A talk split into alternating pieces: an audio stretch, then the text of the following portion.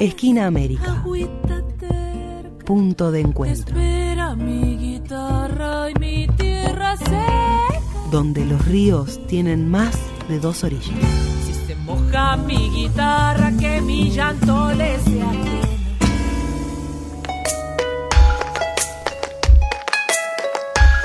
Mirar nuestra región, conocer los procesos históricos y las luchas de nuestros pueblos no puede deslindarse de, conocer el traumático vínculo que nuestra patria grande ha tenido y sostiene todavía con el gigante del norte. Las acciones injerencistas y unilaterales de los Estados Unidos hacia el mundo y particularmente hacia América Latina han marcado a fuego la historia de nuestros pueblos y la lucha contra la colonización cultural que viene de la mano de la intervención extranjera en sus múltiples modalidades, bloqueos, golpes de Estado, golpes blandos, laufer, militarización y otros, debe hacerse desde diferentes esferas porque penetra cada una de nuestras acciones. En ese sentido, se hace imprescindible entender cómo funciona este gigante, que si bien se encuentra en una decadencia relativa, dado el avance chino en el tablero mundial, todavía sostiene su dominación y con algunos manotazos de ahogado por la desesperación que conlleva perder su tan preciado lugar hegemónico como decisor de los destinos del mundo, arremete contra nuestra región, porque todavía nos considera su patio trasero. De todos estos temas vamos a conversar entonces con Paula Klatko, socióloga, doctora en historia, docente y coordinadora del capítulo argentino de la Red en Defensa de la Humanidad, un colectivo de intelectuales, artistas y movimientos sociales que ha publicado justamente esta semana el libro Estados Unidos contra la Humanidad, notas y artículos sobre los crímenes planetarios de Washington. Justamente se publica este libro con motivo del Día Internacional de los Crímenes Estadounidenses contra la Humanidad que se conmemora cada 9 de agosto en más de 20 países. Muy buenos días, Paula, ¿cómo estás? Bienvenida a Esquina América. ¿Qué tal? ¿Cómo están, Magalí? Sol, un placer estar con ustedes en este maravilloso programa que, ofrecen al público del mundo ahora a través de estas herramientas. Así es, así es.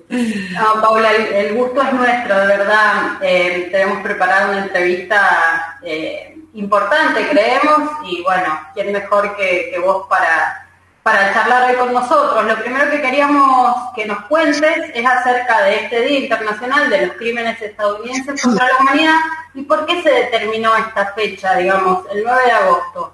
Eh, ¿Tiene algún, algún sentido histórico? Sí, Sol. Em, el 9 de agosto, que fue este lunes que pasó, se cumplieron 76 años de que los Estados Unidos arrojen esa criminal bomba nuclear sobre Nagasaki, solo tres días después de haber arrojado, el 6 de agosto de 1945, otra primera bomba nuclear sobre el pueblo de Hiroshima. Ambas poblaciones civiles, densamente pobladas, además pobladas en aquellos momentos mayoritariamente por niños, niñas, mujeres y ancianos y ancianas que no habían prestado servicios en la guerra, cuando además la guerra ya estaba definida y las potencias del eje ya estaban vencidas por eh, justamente Hitler ya estaba vencido gracias a la, al sacrificio de la Unión de Repúblicas Socialistas Soviéticas y al Ejército Rojo. Esa criminalidad atroz de la humanidad, que solo es equiparable también en, un sentido terrible al, holocausto nazi, porque también esto fue el primero y el único holocausto eh, nuclear que tuvimos en la historia. Estados Unidos que se van a gloria hasta hoy en día de ser los adalides de una supuesta libertad y de unos supuestos derechos humanos, fue el único país que se atrevió a arrojar armamento nuclear, bombas nucleares a poblaciones civiles. Bueno, único experimento de este, esta calaña criminal en la historia de la humanidad.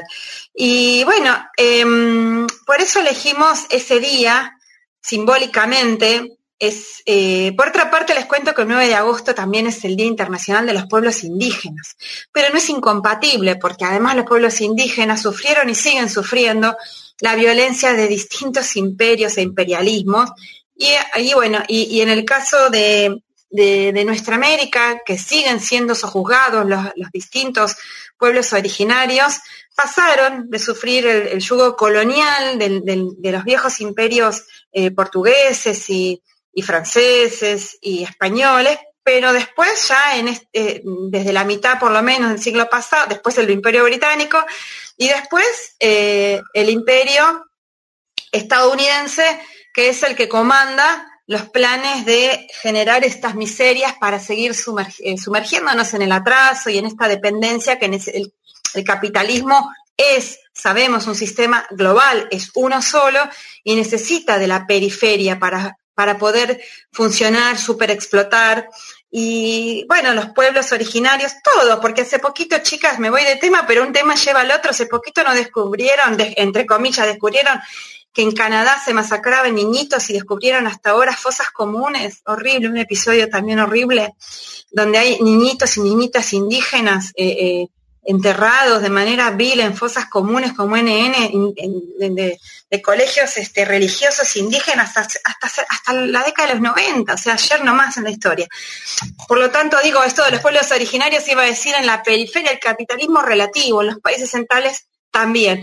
Por entonces, bueno, volviendo al Día Internacional de 9 de agosto, Día Internacional de los Crímenes Estadounidenses contra la Humanidad, eh, elegimos este día, esta efeméride, esa tragedia, pero para evocar, denunciar y repudiar los crímenes perpetuos que está cometiendo la potencia del norte sobre los distintos pueblos del mundo. Y aclaramos ahí en el, en el prólogo, eh, particularmente yo hago la aclaración de que no es contra el pueblo de los Estados Unidos, es contra la clase dominante, contra el Estado profundo que se expresa en distintos gobiernos, entre ese bipartidismo anquilosado que tienen, que expresan matices de un mismo proyecto, que es el proyecto de ser el centro, el comando del capitalismo transnacionalizado a nivel global, de reproducir ese sistema depredador, genocida, y hoy no solamente genocida con, la, con nuestra especie humana, sino con todas las especies y con el planeta mismo. Y chicas, si quieren, después mencionamos un poquito porque en estos días está saliendo informes de la ONU que hablan eh, amenazas calamitosas sobre la, la posibilidad de que nuestro planeta siga existiendo. Sí, Paula, bueno, si querés ahora en un ratito podemos, podemos ir a eso, pero antes eh, contanos un poco más sobre, sobre el libro, sobre la obra, este que mencionabas recién el prólogo, eh, bueno, un poco, ¿no? De qué trata, de qué trata, cómo se puede acceder y bueno, cuál fue el objetivo de poder construir esta obra de manera colectiva, ¿no? Bien, em, sí, el libro les cuento a todas y todos los y las oyentes que el libro es de descarga gratuita está en la página de internet de la Red de Intelectuales y Artistas en Defensa de la Humanidad, capítulo Argentina. También está en los otros capítulos de la Red en Defensa de la Humanidad, en el de Cuba, en el de Venezuela, en el de, en el de eh, bueno, hay muchos capítulos alrededor del mundo con sus respectivas web, Chile, Uruguay eh, y muchos más. Pero em, es, el libro recoge muchos y valiosos aportes de muchas y valiosas autoras y autores que estuvieron enviándonos sus contribuciones el año pasado. Eh, y hay artículos, ahora voy a abrir el libro porque no lo tengo a mano y les voy a decir con más exactitud, pero hay eh, autores como Estela Caloni, Telma Luzzani, Adolfo Pérez Esquivel, Atirio Borón, em, bueno, después en un ratito lo voy a tener más a mano y les voy a volver a decir con más exactitud, porque hay muchísimos aportes muy valiosos. Y también em, hay em, dibujos, dibujos muy hermosos que recogió Alejo Brignoli. Les cuento que el libro es una compilación hecha por Alejo Brignole, que también escribe el prefacio, y yo. Em, y Alejo recogió unos dibujos eh, bellísimos y tristísimos, hechos por víctimas del holocausto nuclear de Hiroshima y, Nagasaki. Eh, y hay muchos dibujos, uno está en la tapa y otros están intercalados eh, a lo largo del libro. Y las, las, las, temáticas que recoge el libro son diversas, son variadas, denuncian, ¿no? hay un, bueno, hay tanto para abordar, porque los crímenes estadounidenses en el mundo, en nuestra América en particular, pero en el mundo en general, son lamentablemente tan tantos. Fíjense que en los 200, eh, casi 250 años de historia independiente que tiene Estados Unidos, casi, dice Atilia Borón, casi en solo aproximadamente, solamente 10 años no estuvo en guerra. O sea que en toda su existencia estuvo eh, asesinando personas en alguna parte del mundo, estuvo invadiendo o estuvo financiando, comandando golpes de Estado, criminales. Hoy en día ya es probado, ¿no? La participación, no solamente una participación, una dirección primero adoctrinando a nuestros, a los militares de América Latina en la escuela, en la nefasta escuela de las Américas o en, West Point, en Panamá o en los mismos Estados Unidos, em, bajo la doctrina de la seguridad nacional. Digo, menciono eso que es un episodio que arranca en plena Guerra Fría, en la década de los 60, después del triunfo de la Revolución Cubana, pero podemos empezar de mucho antes, ¿no? Pero bueno, digo, todas estas temáticas, desde esas em, nefastas intervenciones Em, apoyando, financiando, entrenando y comandando esos nefaltos golpes cívico-militares de las oligarquías de nuestros países bajo la dirección del de, eh, Estado norteamericano, pero mucho antes las invasiones eh, también en Nicaragua, en Centroamérica, en El Salvador, em, eh, el, robo de la mitad del territorio mexicano, mucho antes, a mitad del siglo XIX, el intento de mm, todo el tiempo de, desde la doctrina Monroe, ¿no? En adelante, y antes también incluso, es impresionante porque mm, desde que Estados, desde, desde los mismos colones y colonos que llegaron de, desde, desde Europa a ese territorio, ya mostraron ese afán anexionista, ¿no? Corriendo y aniquilando a las poblaciones originarias hacia el oeste, y después sobre lo que eh, fueron intentando disputar año a año y mucho más a partir cuando se consolidan como, como una potencia industrial a partir de, del fin de la guerra de secesión, cómo van teniendo claro, en realidad, perdón, pero la, doctrina Monroe es de 1823, aclaremos, ¿no? Para los y las compañeras que pueden estar escuchando, que la doctrina Monroe es aquella del presidente Monroe, 1823, que dictaminó que eh, aquellas eh, colonias de Sudamérica que nos estábamos independizando, que estábamos concluyendo nuestros procesos independentistas de España, sobre todo, porque el, de Portugal va a venir un poquito después, el, territorio brasilero, pero después con el brasilero también, eh, América para los americanos. Esos territorios que se iban liberando de las, de las, de eh, imperios eh, europeos, ahora tenían que estar bajo el ala de la potencia del norte. Nacen la élite que va a comandar la consolidación del Estado nacional estadounidense, eh, va a ser una, una élite supremacista de entrada, que se realmente eh, ellos, eh, y hablo con la O ahora sí porque es el patriarcado hecho carne, ellos em, construyeron la noción del destino manifiesto. El destino manifiesto, y fue, y ahí en el libro en el prólogo ponemos varias frases y en otros, en otros capítulos también, varias frases eh, textuales dichas por diferentes dirigentes, presidentes, ministros que tuvo Estados Unidos desde 1776 en adelante, en los que eh, realmente muestran que ellos se creen la raza superior, los, más adecuados para llevar eh, su, sus ideas superiores su eh, estilo de vida superior al resto de la humanidad y que en nombre de la civilización y en nombre de Dios, ¿no? Digo, es algo que permanece actual. Eso es lo triste, porque no se muestra una evolución, una, una superación de esa, de ese triste episodio, como puede haber sido otros episodios tristes en la humanidad, sino que se perpetúan, porque en boca de Trump, el presidente saliente eh, de, los Estados Unidos, volvió a hablar de la, de la doctrina Monroe, vuelve a decir que es un representante de Dios en la tierra, ¿no? Un discurso casi medieval, feudal. Y, eh, y, bueno, y todo el tiempo lo están mostrando con sus eh, políticas injerencistas, intervencionistas, que lamentablemente quisiéramos que fuera de otra manera, porque mm, quisiéramos poder, eh, como quieren el mismo pueblo de Estados Unidos, chicas, ¿se acuerdan que el año pasado, en plena pandemia, el pueblo de Estados Unidos se, se levantó en alzamientos populares en todo el país, con, con elementos insurreccionales fuertes frente a tanta injusticia? Eh, ¿no? Fue el, asesinato vil de, mm, ¿cómo se llama este muchacho que, asesinó a la policía? Em, se me escapó el nombre. Bueno, George, Floyd.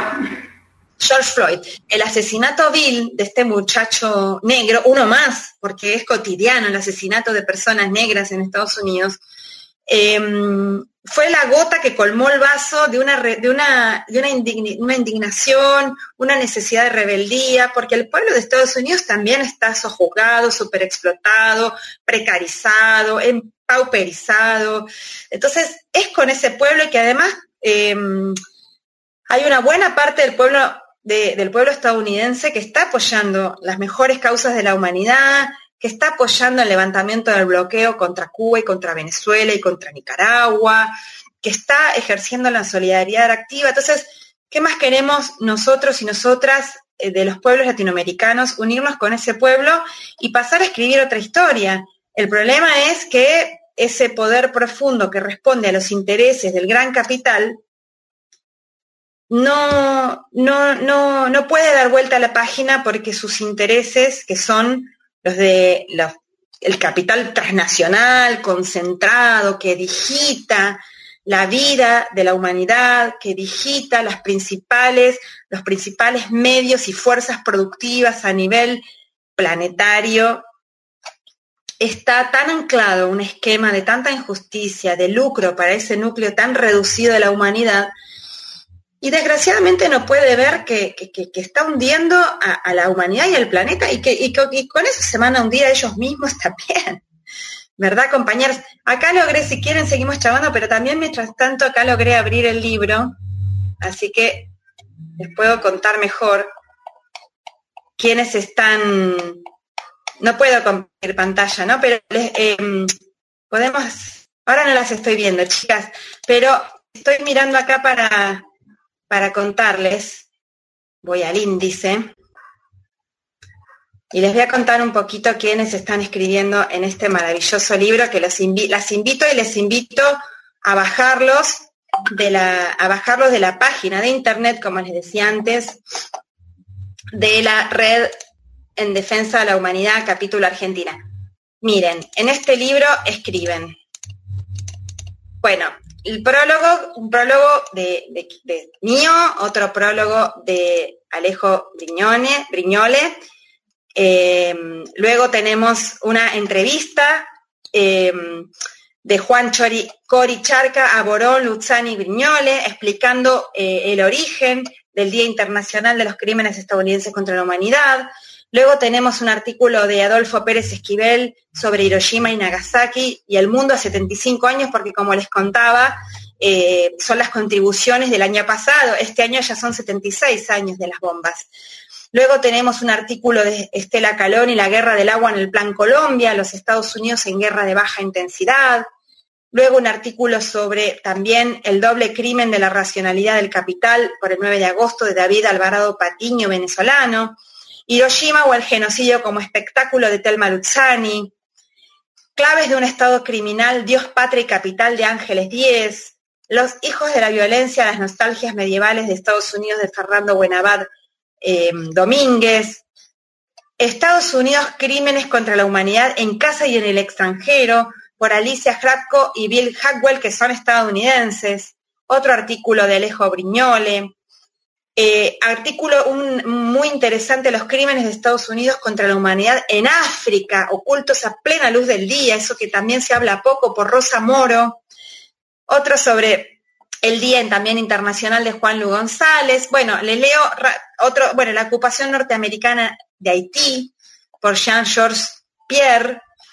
Em, luego eh, tenemos artículos de Caitlin Johnston, también de Estados Unidos, de Nazareno, Galié, de Carlos Aznares, de Katiushka Blanco sobre Fidel, de Leide Rodríguez Hernández, de Tania Ferreira, de Jorge Rachid, de Chema Sánchez, de Ramón Pedregal Casanova, Pedro López López, otro de Alejo eh, y Atilio Borón, Alberto Cruz, Amado Budú, y acá viene, bueno, de Cris González, eh, Geraldina Colotti, artistas, también tenemos poemas em, y otras expresiones artísticas como Daniel De Vita, Alex Pausides, Manuel Santos Iñurrieta, Sankichi Toge, en fin. Em, y, después tenemos también cuatro aportes de estudiantes de la Universidad de la UNDAV, Ezequiel Alejandro Androschuk, Melissa Graciano, Leonardo Javalera y Romina Velardi,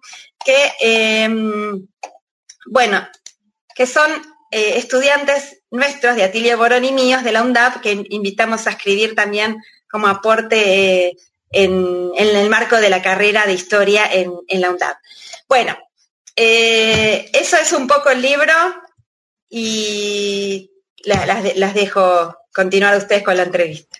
Una obra indispensable, de verdad. queremos leerlo ya con Maga. Estuvimos mirando, mirando por arriba la obra, pero lo cierto es que no hemos tenido el tiempo aún de, poder entrar en ella y bueno, entendemos que digo, brinda, brinda una cantidad de elementos para seguir pensando en términos actuales, ¿no? El imperialismo. Y un poco vos nos, nos describías con mucha claridad eh, la doctrina Monroe y la conducta histórica guerrerista, injerencista, eh, supremacista de los Estados Unidos. Entonces, de alguna manera te adelantaste a la pregunta que te queríamos hacer y que tiene que ver con que en la actualidad, eh, en la opinión pública, pero también en, cierto sector de la academia, se tiende a decir que eh, la categoría de imperialismo es vetusta, ¿no? que ya no podemos eh, tildar a los Estados Unidos de, imperialistas. Sin embargo, otra, otra corriente, otros sectores sostienen que no es así, ¿no? que pueden haber cambiado los mecanismos, pero que eh, Estados Unidos continúa siendo un, un país y con ello no su pueblo, digamos, sino sus clases dominantes imperialistas. Bueno, te queríamos preguntar, ¿qué pensás al respecto? Está claro que podés sostener esta última versión, digamos, pero eh, ¿qué podrías decirnos respecto un poquito más profundamente del concepto de imperialismo? ¿Qué implica? ¿Cuáles son sus consecuencias? ¿Qué, qué puedes observar en la actualidad? Interesante tu pregunta. Eh, a nivel estrictamente teórico, sociológico, desde las teorías del conocimiento crítico, eh, desde las teorías que conciben también al conocimiento como un arma de transformación social y no solo de contemplación de la realidad, eh, la categoría, el concepto, perdón, de imperialismo fue eh, adoptado, tiene sus antecedentes también, pero sobre todo en la obra de Lenin, que se llama Imperialismo, fase superior, que, no es por superior en el sentido de última, sino que era la fase que en ese momento, cuando escribía Lenin, estaba eh, predominando como una fase distinta, nueva del capitalismo, que eh, continuando con algunos otros autores, eh, Hobson, Luxemburgo, Hilferdin, etcétera, eh, toma esta cuestión del imperialismo porque em, se había eh, existido en algún momento ese mito de la libre competencia, de la ley de la oferta y la demanda, en la que se basaba la teoría liberal, que era la doctrina que justificaba la irrupción del primer capitalismo en sus orígenes, Luego esto ya, aunque nunca existió del todo, porque la libre concurrencia, la libre competencia siempre fue un mito y, como tal no existió, porque nunca los actores del mercado o de la economía estuvieron en igualdad de condiciones como para poder competir libremente, pero ya en, para 1880, con la segunda revolución industrial, está claro que eso más que nunca está claro que eso es un mito, que los nuevos actores, que los actores centrales y fundamentales del capitalismo como sistema global son eh, las, los monopolios. Es un capitalismo claramente monopólico, donde los actores que ponen la tónica en el llamado mercado, en la economía, en todos los aspectos de la economía, de producción, de distribución, de, todo, de comercialización, etcétera, están eh, gestados por monopolios.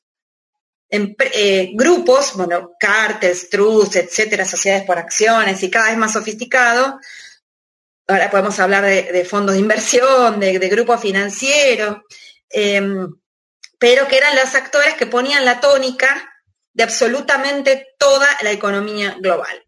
Mucho más ahora. Por lo tanto, digo, hay un montón, hay elementos que son los que caracterizan al capitalismo en su fase imperialista, que tiene que ver con esta monopolización aguda de la economía, del mercado, que tiene que ver con em, la, eh, eh, Lenin lo llamó en su momento el, actor, el sujeto principal que comandó esa fase capitalista y que es, era, Lenin lo llamó la oligarquía financiera, que era la fusión, ya no había la burguesía por un lado comercial, la burguesía industrial por el otro, la burguesía bancaria por el otro, la burguesía con sus disputas internas, sino que ya justamente el nivel de concentración y centralización era tal que había una integración horizontal y vertical que generaba que eh, la fusión de, todas esas eh, burguesías en estos grupos que ya no monopolizaban en una sola rama de la producción, sino a nivel vertical en, en todas las ramas de la producción,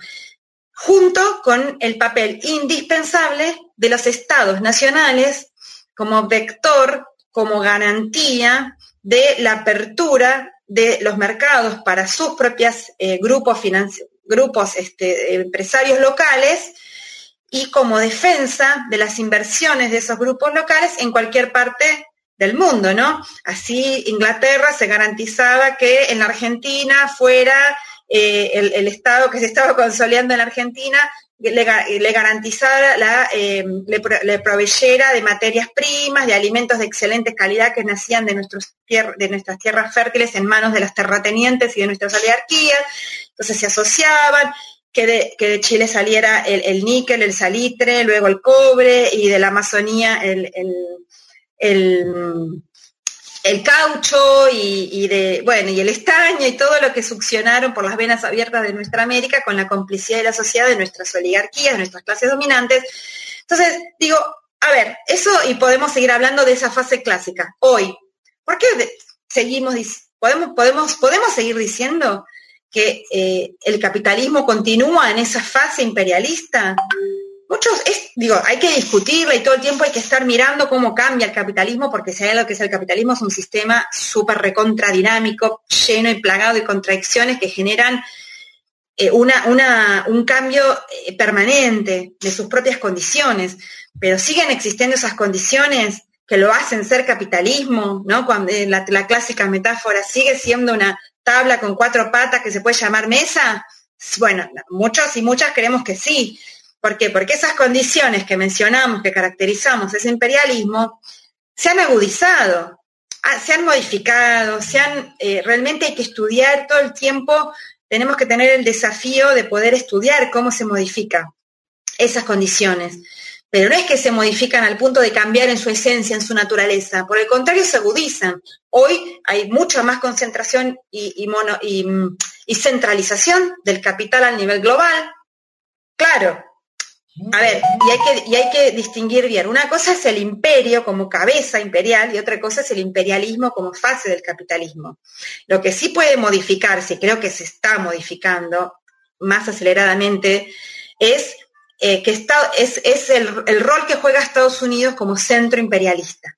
Porque eso puede modificarse. En aquel momento, cuando hablamos del imperialismo en su fase clásica, era eh, el Reino Unido el centro imperialista y el Reino Unido o Inglaterra, Gran Bretaña, decayó como centro imperialista, pero no por eso decayó el capitalismo como sistema ni el imperialismo como fase capitalista.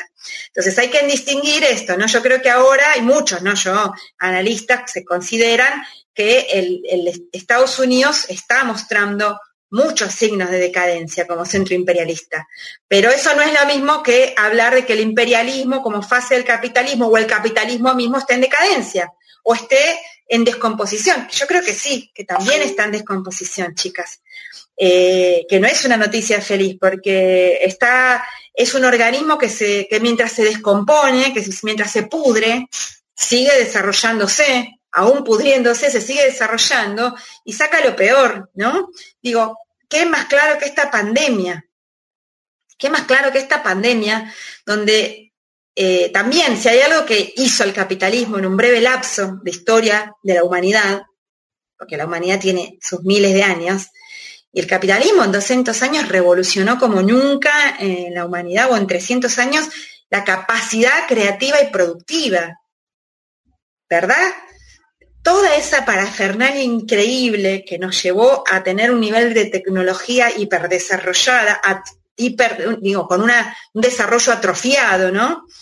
Eh, significa que tenemos la capacidad de resolver, si, si, esa tecnología y esa capacidad productiva y esa capacidad creativa humana estuviera al servicio de resolver las necesidades humanas, las necesidades naturales, las catástrofes o lo que sea, pero eso no sucede, podría ser, pero no es. Y esta pandemia lo puso una vez más con toda crudeza sobre el escenario.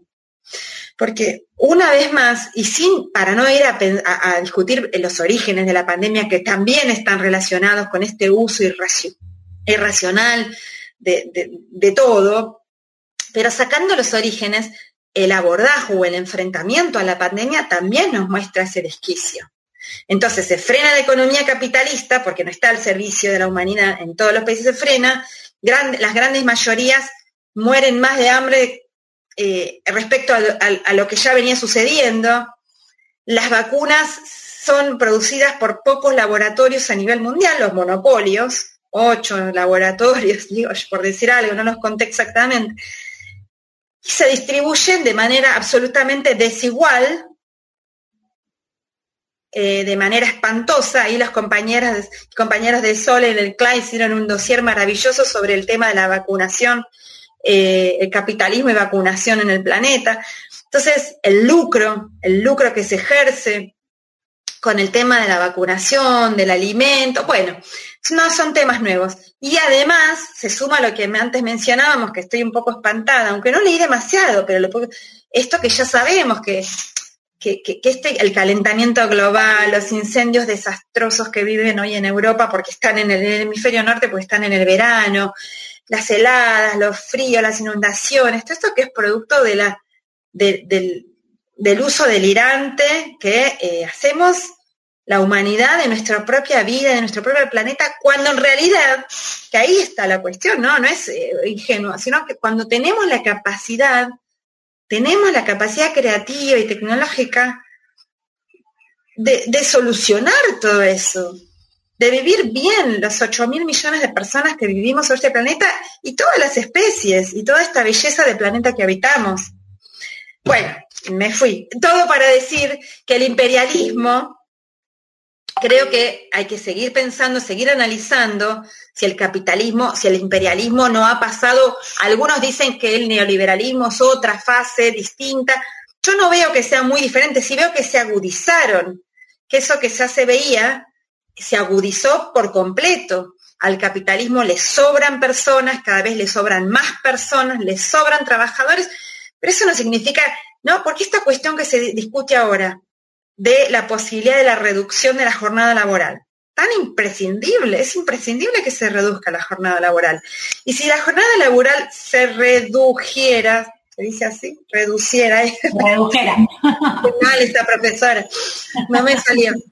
Eh, Imagínense que resolveríamos la posibilidad de que muchos miles de personas tengamos empleo remunerado.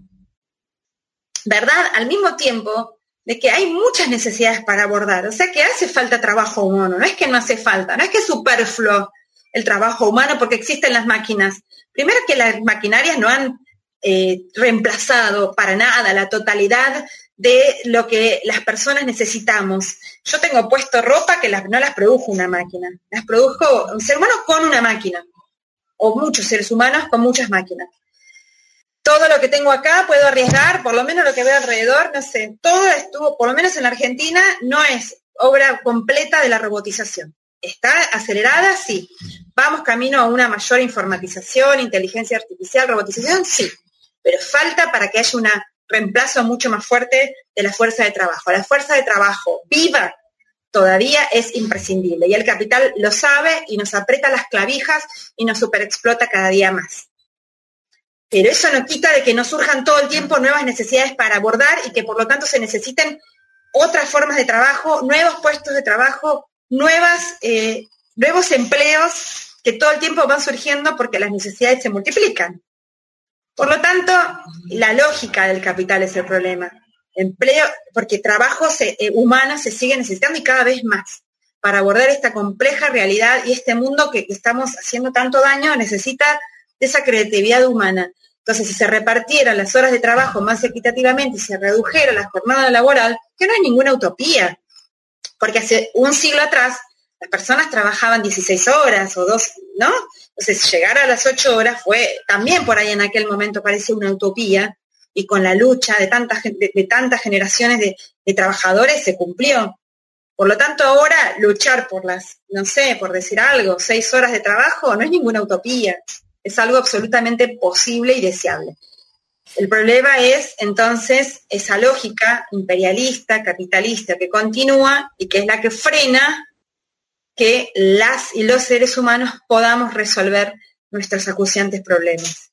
Seguimos en Esquina de América, estamos conversando con Paula Klatko, que es la coordinadora de la Red en Defensa de la Humanidad que justamente esta semana publicó eh, su libro del que estuvimos conversando, Estados Unidos contra la Humanidad, nota y artículos sobre los crímenes planetarios de Washington. Paula, bueno, justamente creo que, bueno, nos estás dando como muchas claves para poder pensar este momento histórico en el que estamos transitando, ¿no? Con el avance de la tecnología, recién estabas mencionando, eh, bueno, cómo pensar eh, en soluciones creativas, ¿no? desde los colectivos, también desde las desde las comunidades, de poder pensarlo eh, eh, de manera esto, eh, también para poder pensar socialmente, digamos, cómo, cómo ir resolviendo, resolviendo, pero me quedaba con esta palabra, ¿no?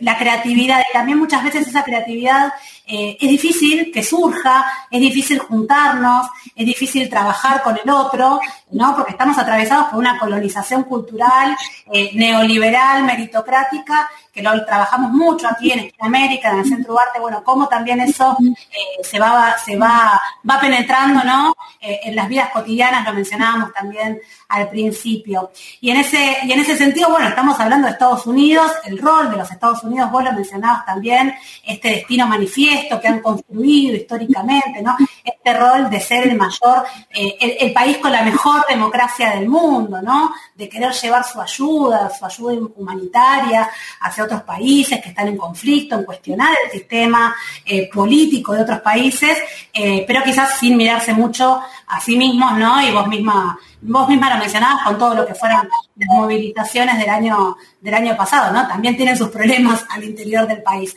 Y en ese sentido, Paula, entonces, eh, lo que queríamos consultarte, preguntarte tu mirada ahora es que, que nos cuentes un poco más cómo funciona el régimen político estadounidense, ¿no? ¿Quiénes manejan los hilos al interior, al interior de la potencia, ¿no? ¿Qué pasa ahí con eh, el bipartidismo, eh, ¿no? Porque, bueno, justamente son y lo digo entre comillas, la mejor democracia del mundo, supuestamente, pero juegan siempre dos partidos eh, al interior en, las elecciones, y también sabemos que hay una gran cantidad de poderes fácticos que también son quienes manejan esos hilos. Así que eso, Paula, como, como para poder entender un poco más cómo funciona este, este poder imperial que si bien también coincidimos con vos en el diagnóstico, está en decadencia, no, no, sí, no, deja de detentar su hegemonía a nivel global, ¿no?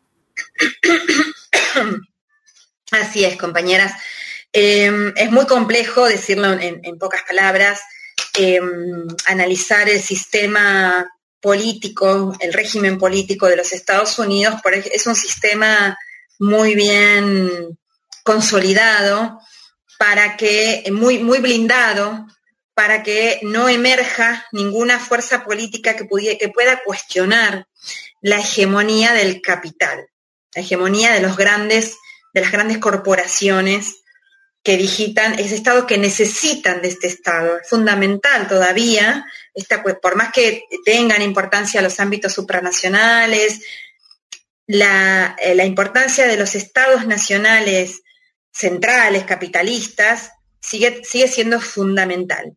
Y más aún que hoy que Estados Unidos está tan preocupado porque gozó finalizada la Guerra Fría, eh, autoinflacionada la, y, por la, sistemática ataque del mundo capitalista, digo, luego de, la caída del muro de Berlín, eh, esa, la década del 90 que, en la que Estados Unidos goza de ese unilateralismo, se le acabó rápido, porque sabemos la Federación Rusa se recompuso mucho más rápidamente de lo que Estados Unidos deseaba, y China, que ya eh, los verdaderos intelectuales orgánicos del capital sabían y vislumbraban y tenían esta seria preocupación desde inicios de este siglo de que China se vislumbraba como una potencia peligrosa para la hegemonía de Washington en el mundo, se les adelantó bastante. Pronosticaban que iba a ser, eh, que se iba a consolidar en 50 años y se les vino encima mucho antes.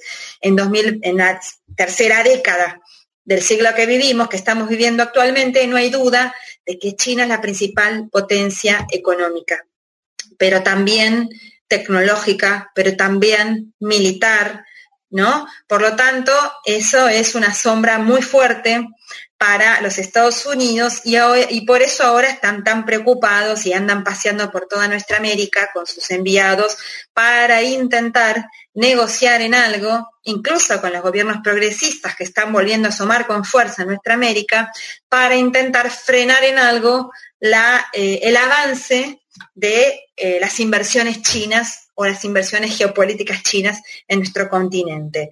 Pero volviendo a Estados Unidos, entonces, Em, es un sistema bipartidista entre dos opciones que tienen el mismo proyecto de consolidar a los Estados Unidos como cabeza imperialista, como la Roma de nuestros tiempos, de la civilización capitalista, que tienen diferentes eh, matices en el modo de ejercer el poder, pero que son, que están atrapadas en la misma lógica Em, que tiene que ver con perpetuar, acorde a las condiciones históricas de cada momento, la supremacía del capitalismo y la reproducción ampliada de eh, la lógica de acumulación del capital.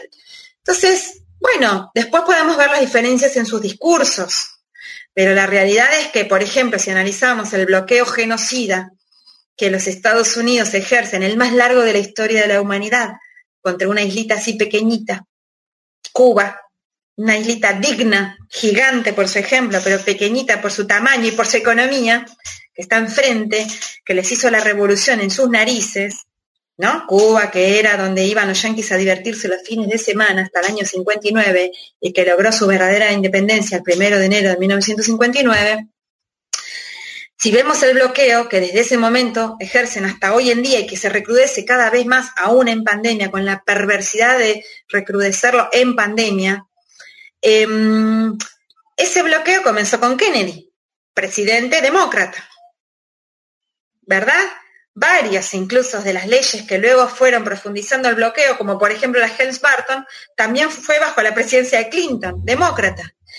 O sea que, por lo menos en política exterior, no hay diferencias.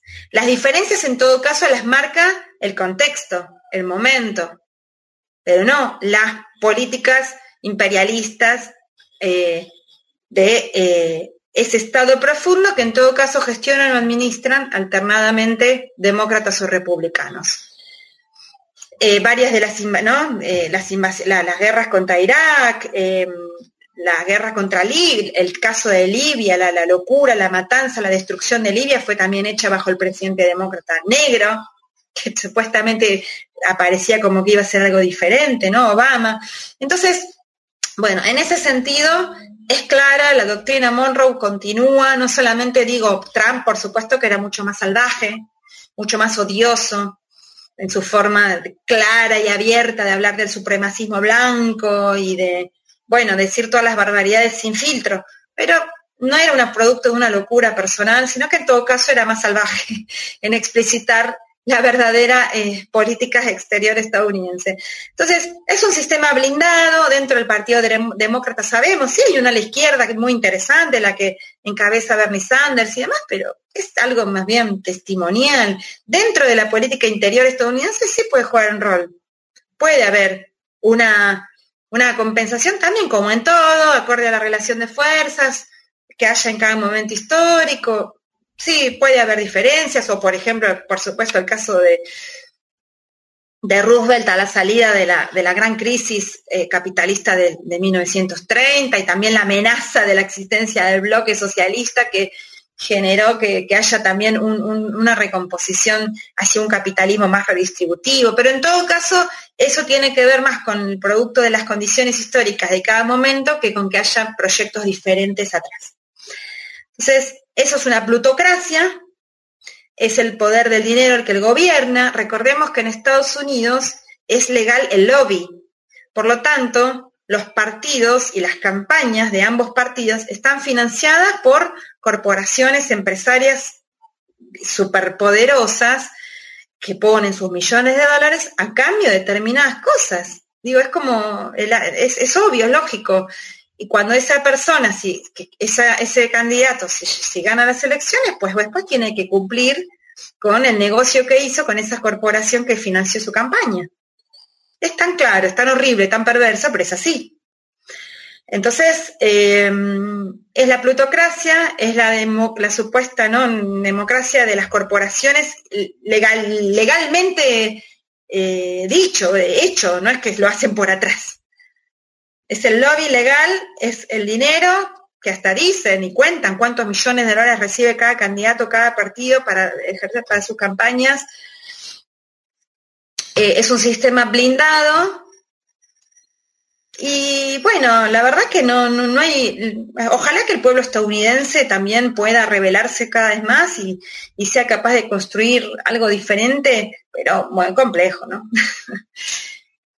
Sí, Paula, bueno, justamente por eso es muy complejo también, también por esto, ¿no? Porque eh, realmente al tener todos los poderes fácticos, digamos, a, su favor y todo lo que tiene que ver con, la construcción, las industrias culturales, ¿no? Esto que mencionábamos, la, colonización cultural, eh, que también, ¿no? De alguna manera en nuestros países eh, ha, digamos, ha transitado, no sé, lo estoy, pensando porque siempre cuando hablamos de América Latina pensamos en dos proyectos, ¿no? Siempre en el proyecto del, capital extranjero, en articulación con las oligarquías locales, ¿no? Que han construido toda una educación también liberal, eh, ¿no? Como para poder pensarlo también en términos de cómo nos llega eh, eh, todo este proyecto capitalista imperial que estabas mencionando eh, desde los Estados Unidos y, estos poderes, y qué difícil que es corrernos de eso, digo, como, como pueblos, ¿no? Eh, pero siempre en América Latina hemos tenido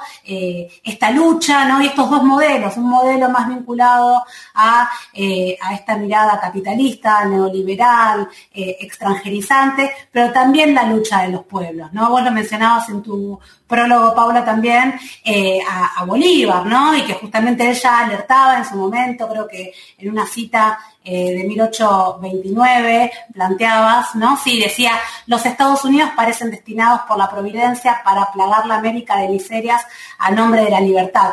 Él ya mismo lo estaba, lo estaba señalando, pero él justamente bregaba por un modelo de integración de los pueblos, ¿no? Entonces esto, ¿no? Como para ir redondeando lo que quería plantear es, en América Latina tenemos siempre los proyectos que buscan la soberanía popular, la autonomía, la integración de los pueblos y después el otro proyecto del extranjerizante, ¿no? Siempre mirando hacia, hacia el norte. Pero bueno, quizás hoy como para hacer una pequeña conclusión, eh, Paula, ¿cómo, ¿cómo ves la lucha de los de los pueblos en ese sentido. ¿Cómo está América Latina? ¿Dónde podemos encontrar hoy el ideario de Bolívar eh, y el legado ¿no? de Bolívar y de los, y de los libertadores eh, plasmado en la actualidad. Bueno, qué lindo. Para terminar un poco pum por arriba, pero no porque seamos este, unas románticas o ingenuas, sino porque realmente nuestra América es un reservorio de lucha real, de memoria histórica, de lucha que a cada rato se expresa en todo el territorio nuestro americano. No hay un día en nuestra América en el que no esté brotando una nueva lucha.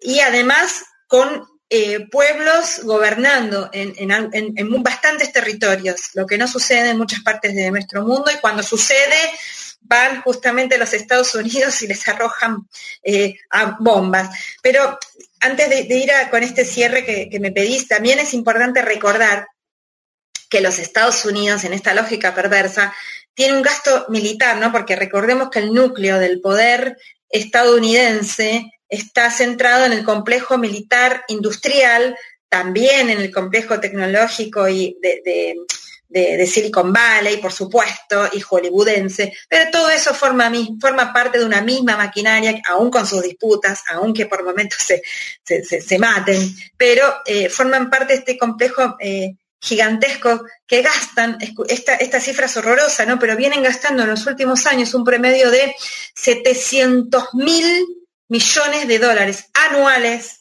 en gastos militares, lo que viene a hablar nuevamente de la irracionalidad de en qué estamos invirtiendo la humanidad en este momento donde, digamos, estamos, se este, está invirtiendo para la muerte. Eh, y la industria hollywoodense, como decías vos, que hoy ya es mucho más que Hollywood, ¿no? Son este, este bombardeo eh, omnipresente eh, a través de las redes sociales, de los batallones de mercenarios culturales que nos inundan a cada rato y que pretenden confundirnos sobre nuestra propia potencialidad. Y ahí voy con lo que vos decías, porque desde las gestas eh, eh, históricas de las primeras emancipaciones, bueno, desde que los estados nacionales que hoy conformamos nuestra América, para no irnos más atrás, em, esos, que vos, esos que vos mencionaste, esas, esas líderes y lideresas de principios del siglo 19, eh, lideresas y líderes eh, de, vario, de un variopinto hermoso como es nuestra América, ¿no? También originarios, originarias, también, em, eh, por supuesto, Bolívar, San Martín, Azurduy, bueno, no vamos a nombrar acá, que vayan al centro Ugarte y estudien porque es maravilloso los materiales, realmente los materiales que ofrecen están en internet, el maravilloso, yo siempre la felicito a vos y a por esa enciclopedia maravillosa de historia latinoamericana,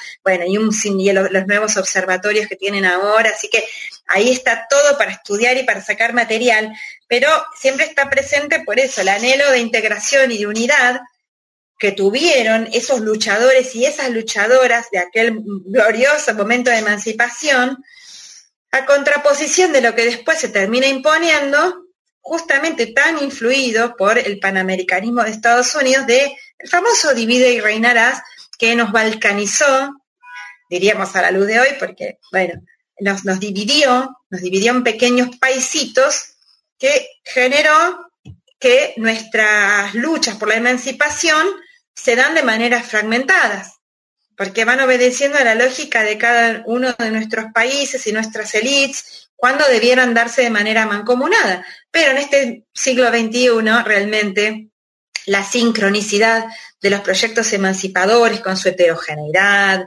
con su diversidad, con su rica diversidad, constituyó una potencia enorme y amenazadora para la hegemonía de los Estados Unidos en lo que considera su propia isla americana, su pedazo trasero, su territorio. Entonces, eh, bueno, Maga, para terminar, tuvimos estos cuatro, unos años de, repliegue de, ese ciclo progresista maravilloso, eh, digo, eh, que en los que volvieron a asumir, en la mayor parte de los casos, mediante golpes de Estado, volvieron a asumir gobiernos de derecha, o por engaños electorales como en la Argentina, también nos ganó esa derecha heredera de, las dictaduras cívico-militares, pero em, hace, unos, hace, hace, unos meses, unos años que esto empieza a revertirse nuevamente, porque esa, ese, esa ofensiva de, de las derechas neoliberales, del imperialismo, con sus guerras de multidimensionales, con sus eh, manipulaciones mediáticas, con sus fake news, con sus laufer, con su toda su, su, arsenal destructor de proyectos populares, eh, empieza a, a, desgastarse rápidamente. Esas derechas no pudieron consolidarse en los gobiernos. Y, y en aquellos países donde no dejó de gobernar la derecha, que no disfrutaron de ese ciclo progresista, se vieron atravesados por olas insurreccionales eh, enormes como Chile, como Colombia. Entonces hoy tenemos, bueno, en Haití, entonces hoy tenemos una realidad en la que eh, hay eh, los pueblos o están en pie de lucha cuando tienen gobiernos criminales, estados genocidas como en Colombia, como en, como en Chile, como en Haití, tenemos gobiernos de izquierda en Perú, tenemos el retornar del MAS en Bolivia, tenemos a AMLO hace tres años eh, con un gobierno progresista en México, en la Argentina también tenemos el gobierno del Frente de Todos con un horizonte también muy diferente al que tenía Macri, con un horizonte también de apostar a la, la integración regional, y tenemos una Cuba, una Venezuela y una Nicaragua que resisten a, a un em, embates eh, violentos, cada vez más violentos, de las fuerzas retrógradas que conducen, que pretenden conducirnos. Entonces, es auspicioso, es esperanzador, realmente es un momento de polarización donde todavía, donde a, esa, a esa, ese ciclo emancipatorio del siglo XXI, se le, desde, desde, las clases eh, dominantes se les respondió con violencia, se les respondió con, con neofascismos, con el, como el de Bolsonaro, como el de Duque, como el de Keiko Fujimori, intentaron con Keiko Fujimori.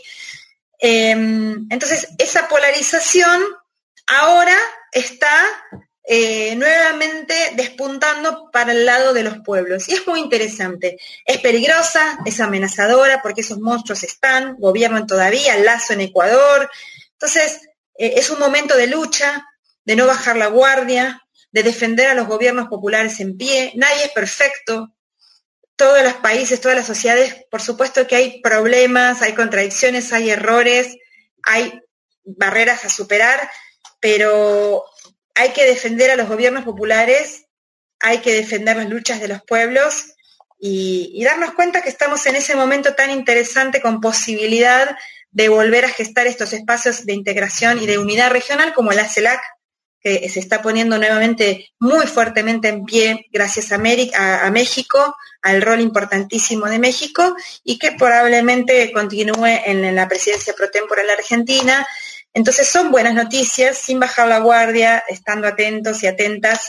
Y bueno, con ese mensajito eh, terminamos entonces, si te parece. Muy bien, está muy bien, Paula. Eh, sí, la verdad que, me parece que siempre está bueno, ¿no? Poder pensar y poder hacer la denuncia, la crítica, acercarle a nuestras audiencias, ¿no? Eh, más información. Vos como historiadora, socióloga, nos diste prácticamente una clase en un rato nada más de bueno, no todo el avance estadounidense y, de geopolítica y de poder entender cómo estamos hoy con todos los poderes fácticos, pero bueno, sobre todo centrándonos en esto, ¿no, Pau? De, que, tenemos herramientas, que tenemos posibilidades y que a pesar del avance y, de la colonización y la, neocolonización que, a la que asistimos, también tenemos nuestras herramientas, nuestras armas para seguir, para seguir luchando y para seguir por el camino eh, de la integración de nuestros pueblos que tanto, tanto necesitamos. Pasó entonces por Esquina América Paula Klatko,